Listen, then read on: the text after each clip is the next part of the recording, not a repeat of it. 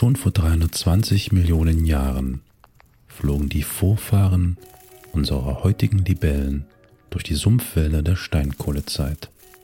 Es sind sogar Libellen mit Spannweiten von 75 cm in Versteinerungen überliefert.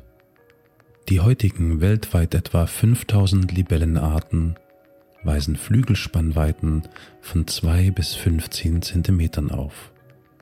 Im Aussehen und Bau ähneln sie den zur Blütezeit der Dinosaurier vor rund 150 Millionen Jahren lebenden Arten. Libellen sind also sehr ursprünglich gebliebene Insekten.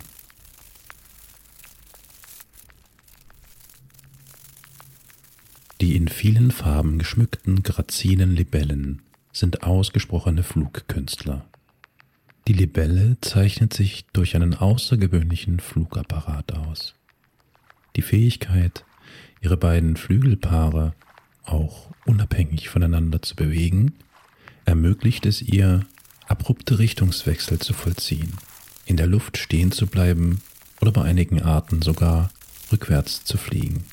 Eine kräftige, direkt an den Flügeln ansetzende Flugmuskulatur und die Fähigkeit, die beiden Flügelpaare unabhängig voneinander zu bewegen, ermöglichen diese beeindruckenden Luftmanöver.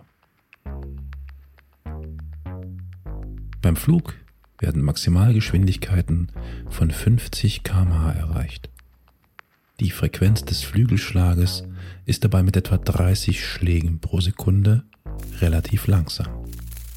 Hartnäckig hat sich bis heute der Irrglaube gehalten, sie könnten stechen, aber Libellen besitzen gar keinen Stachel und sind deshalb auch keine Teufelsnadeln oder Pferdestecher, wie man sie früher gern nannte.